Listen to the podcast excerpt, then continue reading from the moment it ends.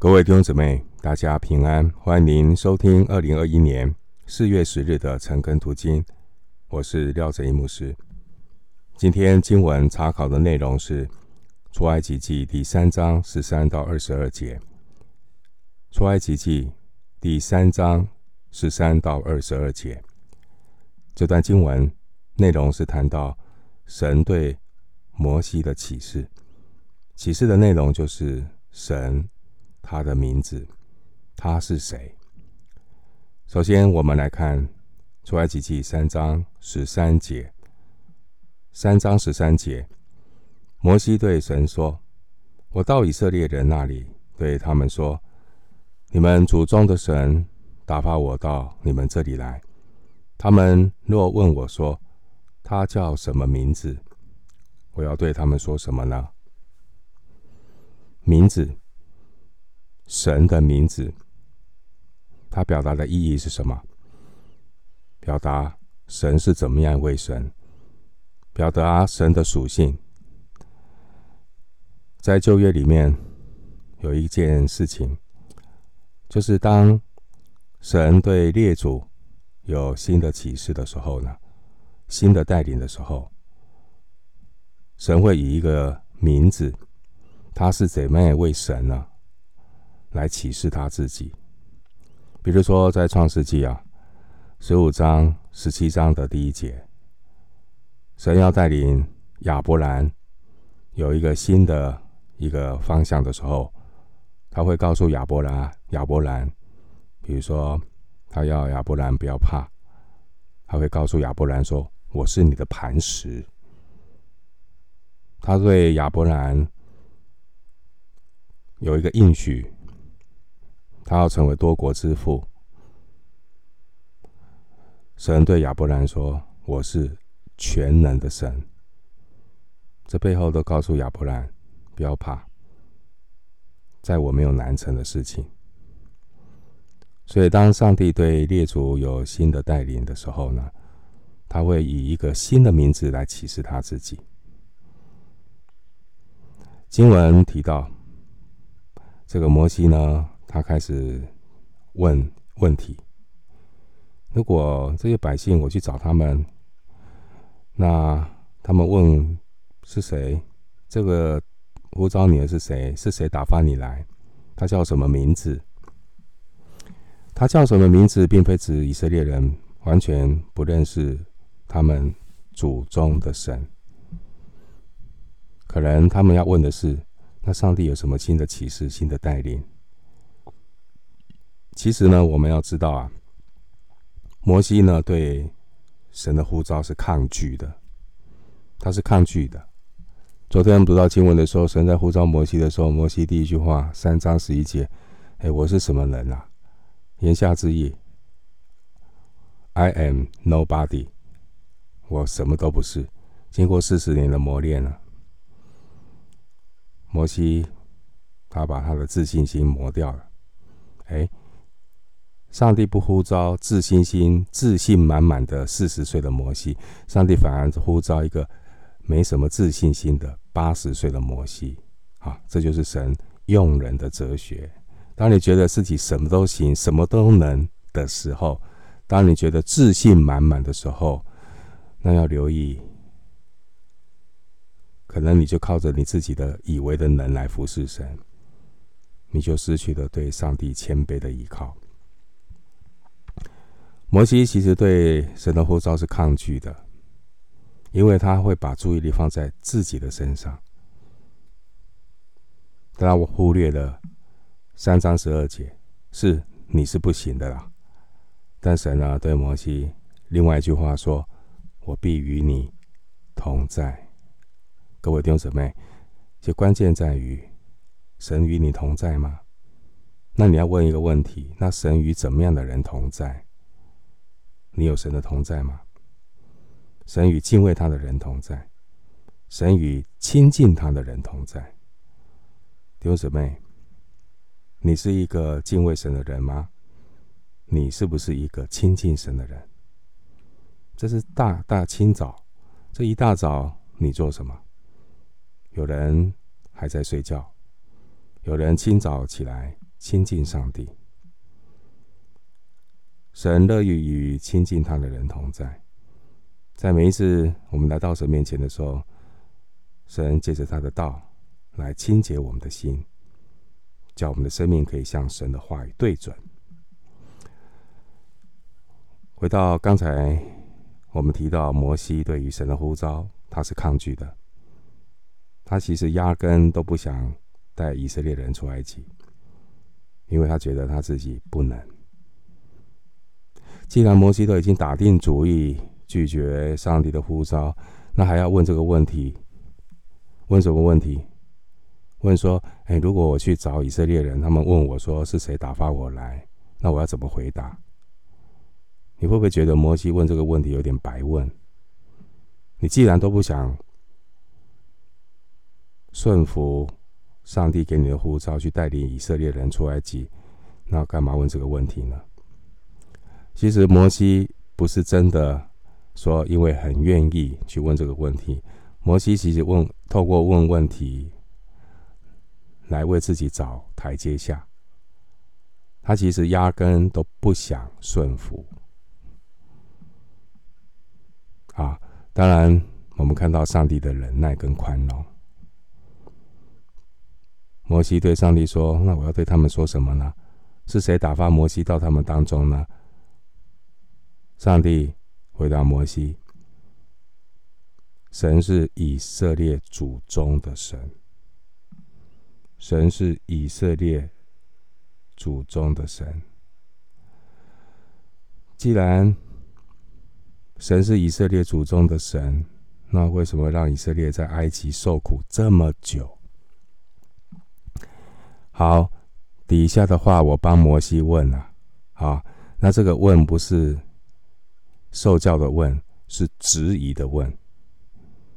好，想想，你想象一下，摩西在问这个问题的时候，神回答是以色列祖宗的神，它里面会不会有 OS？它里面会不会有小剧场在上演？肯定有的。啊，既然是主以色列祖宗的神，那以色列人受苦的时候，神在哪里？摩西可能小剧场在上演，会说：“那摩西，我摩西当初，哎，我四十岁的时候啊，我是很想拯救以色列人呢。可是为什么你让我被以色列人拒绝？当我被拒绝的时候，当法老要追杀我的时候，神你在哪里？另外，摩西四十年的光阴就到了。”米甸，这四十年的时间，神你在哪里？好，读到这里啊，我们来看上帝怎么样的带领摩西啊。上帝并不介意摩西的愚昧，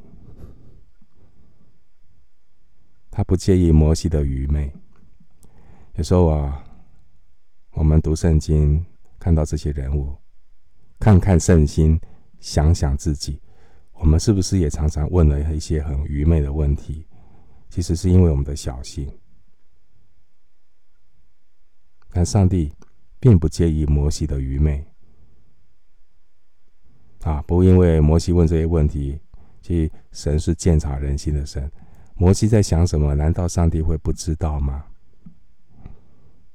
上帝不会说：“哎呀，你这个傻问题。”你怎么问这么笨的问题？不是，你看到神仍然是蛮有宽容、忍耐、循循善诱的来回答摩西的质问。他继续的对摩西说话，这是接下来我们要思想的，从十四节到二十二节。上帝是以恩慈来对待一个充满消极、失望的摩西。因为神要帮助摩西，建立摩西，转变他成为一个单单信靠神、积极倚靠上帝的摩西。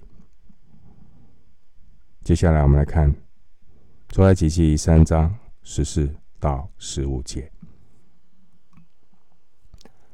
十四到十五节，神对摩西说：“我是自有拥有的。”又说：“你要对。”以色列人这样说：那自有的打发我到你这你们这里来。十五节，神又对摩西说：你要对以色列人这样说：耶和华你们祖宗的神，就是亚伯拉罕的神、以撒的神、雅各的神，打发我到你们这里来。耶和华是我的名，直到永远，这也是我的纪念，直到万代。上帝回答摩西：“我是自有、拥有的。”十四节，我是自有、拥有的。原文是“我是那我是”，我是这个词跟自有、拥有原文是同一个词。好，我是，哎，弟兄姊妹，有没有一些印象啊？似曾相识。我是。对了，三一真神第二位格圣子耶稣，在新约约翰福音中啊，七次用了“我是”来启示他是他的属性，他是谁？啊，在约翰福音当中，耶稣怎么自我启示？他启示我是生命的粮。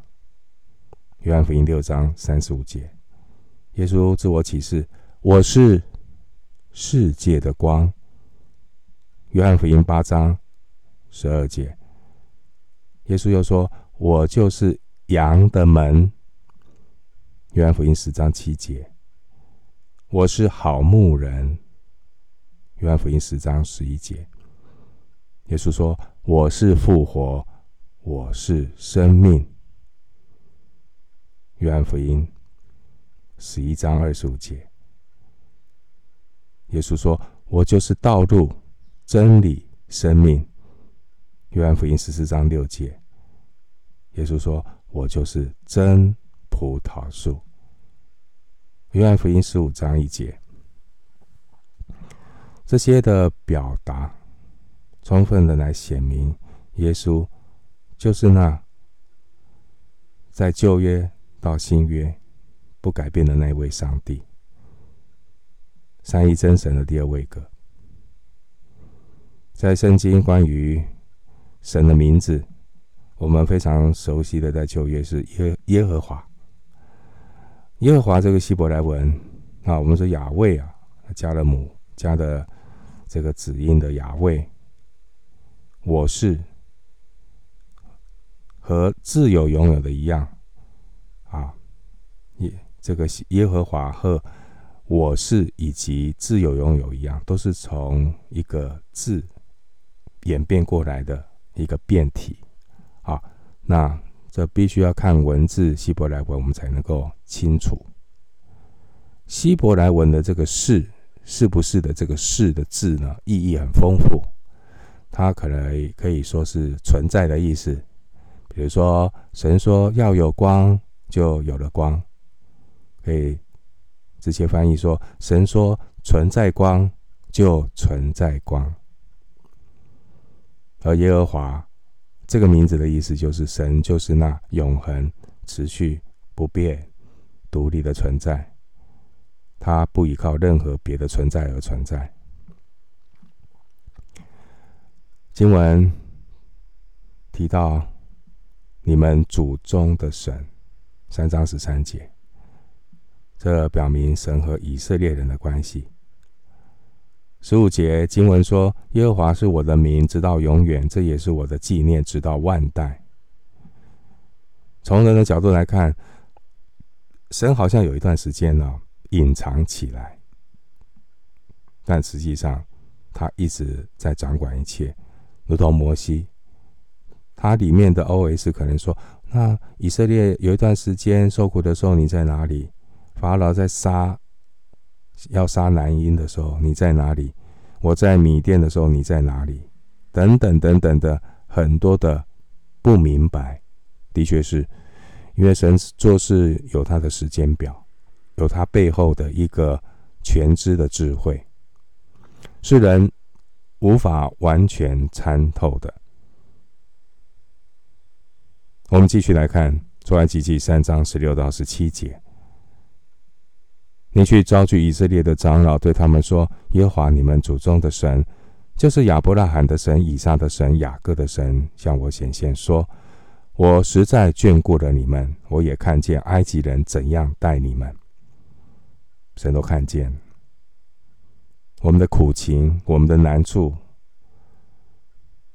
我们许许多多的不为人所知的那些苦衷，神都看见。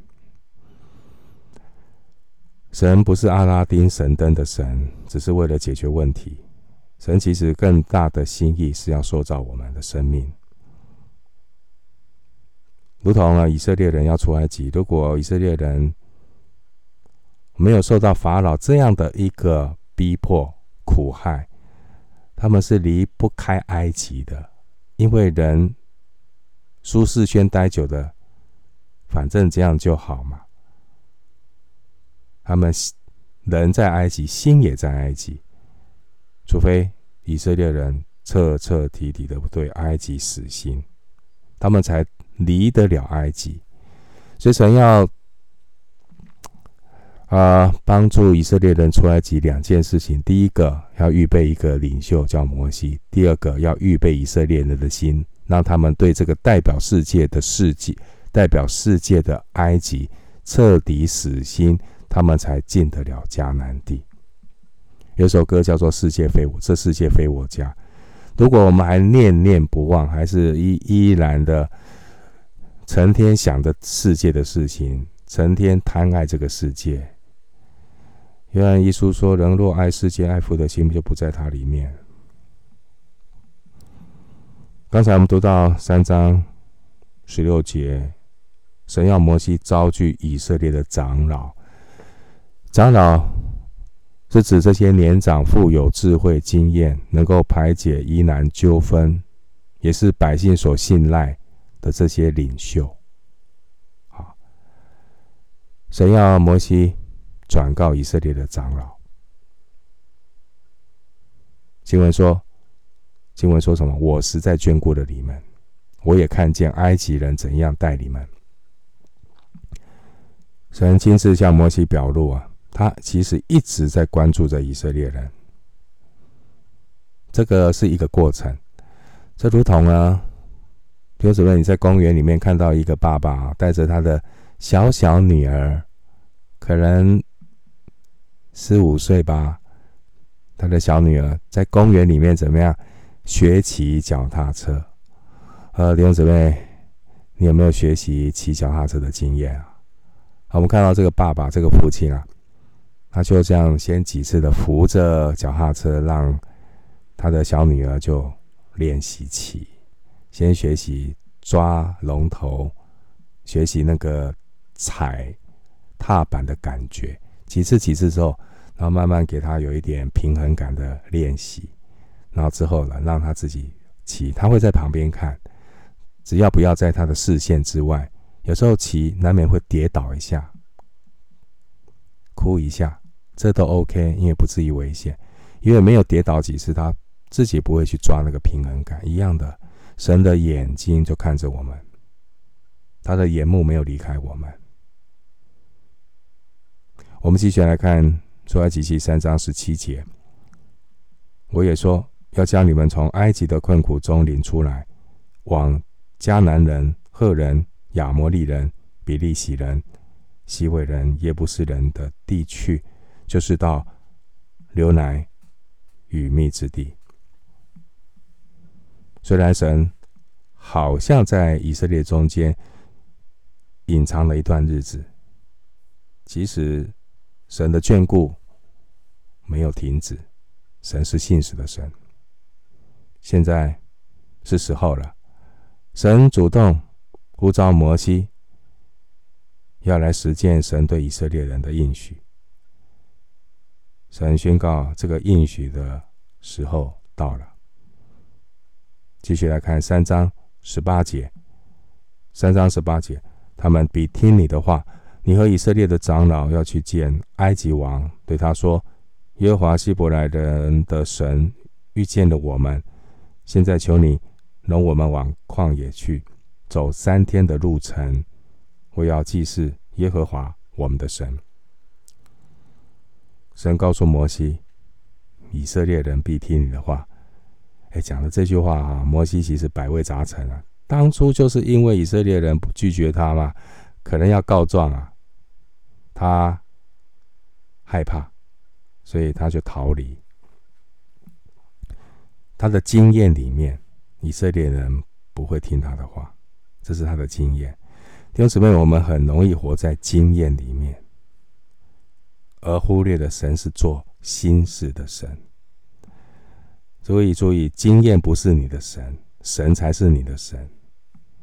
好，我们千万不要再想当年，想过去，忘记背后，努力面前，跟随这位做新事的神。神告诉摩西，以色列人必听你的话。神要强化摩西的信心。以色列人原来不接受摩西的。经文又提到。这个出埃及的目的啊，见以色列法老，然后呢，要告诉法老说，往旷旷野去走三天的路程。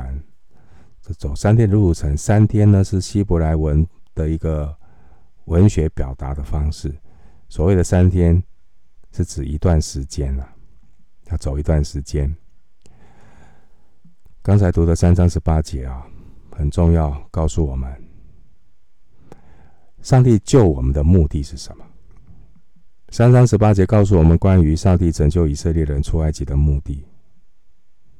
经文很清楚说明，你看到没有？三章十八节最后一句话，为要祭祀耶和华我们的神。目的不是只是说消极的说哦，不要受到埃及人的欺负。啊，我们搬到一个更快乐的地方去，继续的享受以我为中心的快乐生活。不是，上帝拯救的目的不是让你日子变得更更好。我发现有时候信仰已经肤浅到哦，信上帝的目的就是我原来呢开国产车，信了上帝之后开进口车。哦，我原来是租房子，信了上帝之后，我可以买房子。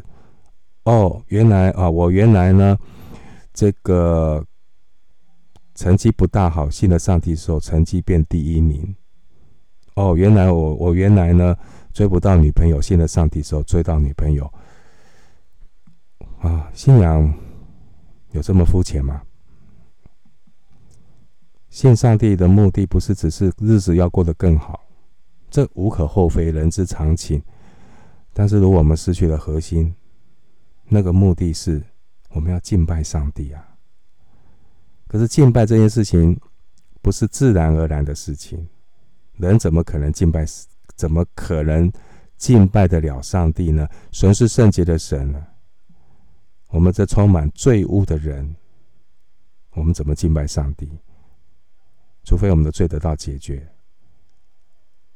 我们才配得敬拜上帝，所以我们才需要救赎，才需要透过牺牲旧约的羊羔，新约的耶稣基督洁净我们的罪啊，我们才可能来敬拜上帝。救恩的目的不单单只是救我们脱离罪和死的权势，信耶稣上天堂，救恩。更重要的目的是让我们可以真正的回到神的面前，那我们站在一个对的地位上来侍奉神，来见证神，来彰显神。弟兄姊妹，侍奉神是每一个重生蒙恩得救的每一个人的被拯救的目的。没有一个人。没有一个重生得救蒙恩的人，可以说他可以不用侍奉上帝。那你完全不明白上帝救恩的目的。新约罗马书十二章一节告诉我们了：我们这些被上帝救赎的人，他说什么？是理所当然的要把身体献上，当做活祭，是圣洁的，是神所喜悦的。这样的侍奉是理所当然的。没有一个人可以说他蒙恩之后，他可以不侍奉神。没有白占地图的基督徒，没有不徒受恩典的基督徒。这是上帝救我们的目的。继续来看，出埃及记三章十九到二十节。十九到二十节，我是我知道，虽用大能的手，埃及王也不容你们去。我必伸手，在埃及中间施行我一切的奇事，攻击那地，然后他才容你们去。上帝知道万人的心，包括法老。上帝当然知道法老心里是刚硬的，他不会放以色列人离开的。然而，我们知道神的智慧高过一切，这也是神的智慧。神的智慧就是任凭法老刚硬。如果法老那么容易说服，那在在人靠人就可以啊，就是靠人不行啊。面对的一个这么刚硬的法老。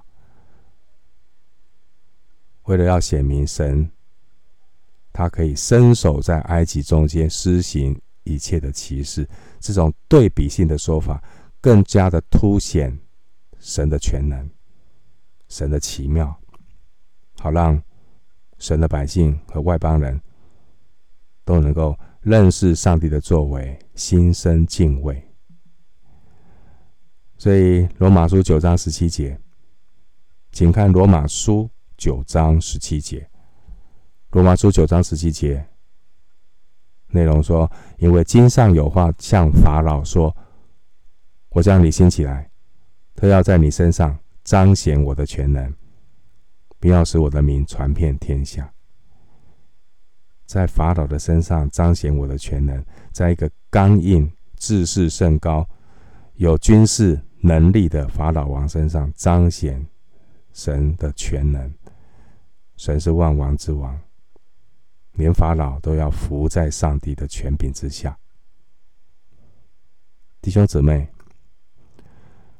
无论你现在面对多大的困难挑战，甚至你身边有一个如同法老王刚那么刚硬的人在你旁边，常常呢，这个让你感受感觉到好像很难过。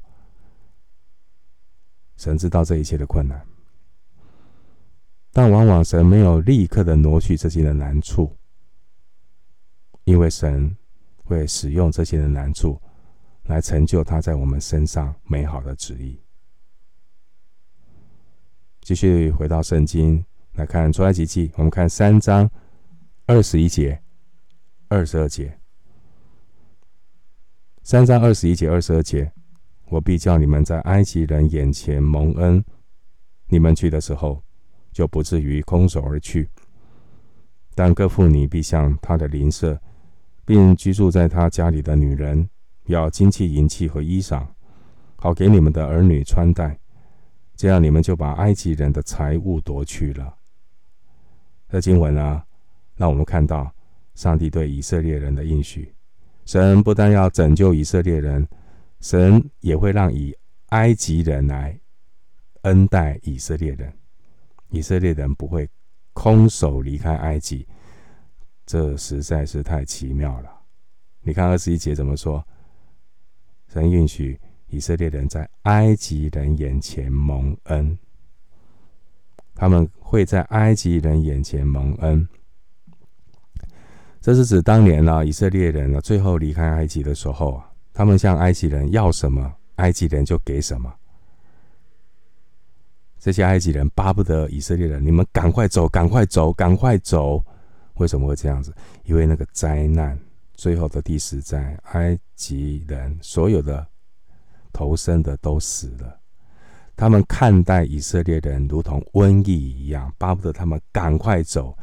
这种的民怨，这种的集体性的惧怕，大到一个程度，法老都。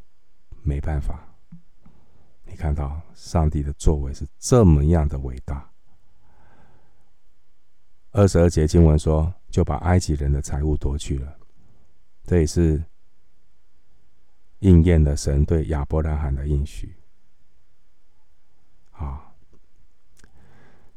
其实万国万民万物都要为上帝永恒的救恩计划来效力，要为神的百姓来效力。其实你说是埃及人财物把它夺去，实际上是什么？实际上这些的财物是以色列人多年在埃及做苦工的工价。哎，以色列人做苦工没什么工价哎，那个是一个很不合理的对待。做工得工价是应当的，他们奴隶以色列人，不给他们合理的工价。现在只是刚好而已，哎，把埃及人的财物带走，只是刚好而已，哎，这是他们的工价。申命记十五章十三节后来有规定啊，就是奴隶第七年要被释放的时候，不可以使他空手而去，反而要比一般雇工的工价多一倍给他。参考生命记十五章十八节。所以，他们多年做苦工，拿这些的财物，只是刚好而已。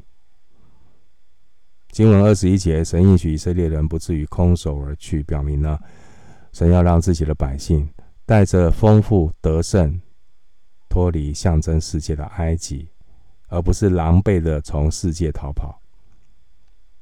以色列人因着这些丰富的恩典。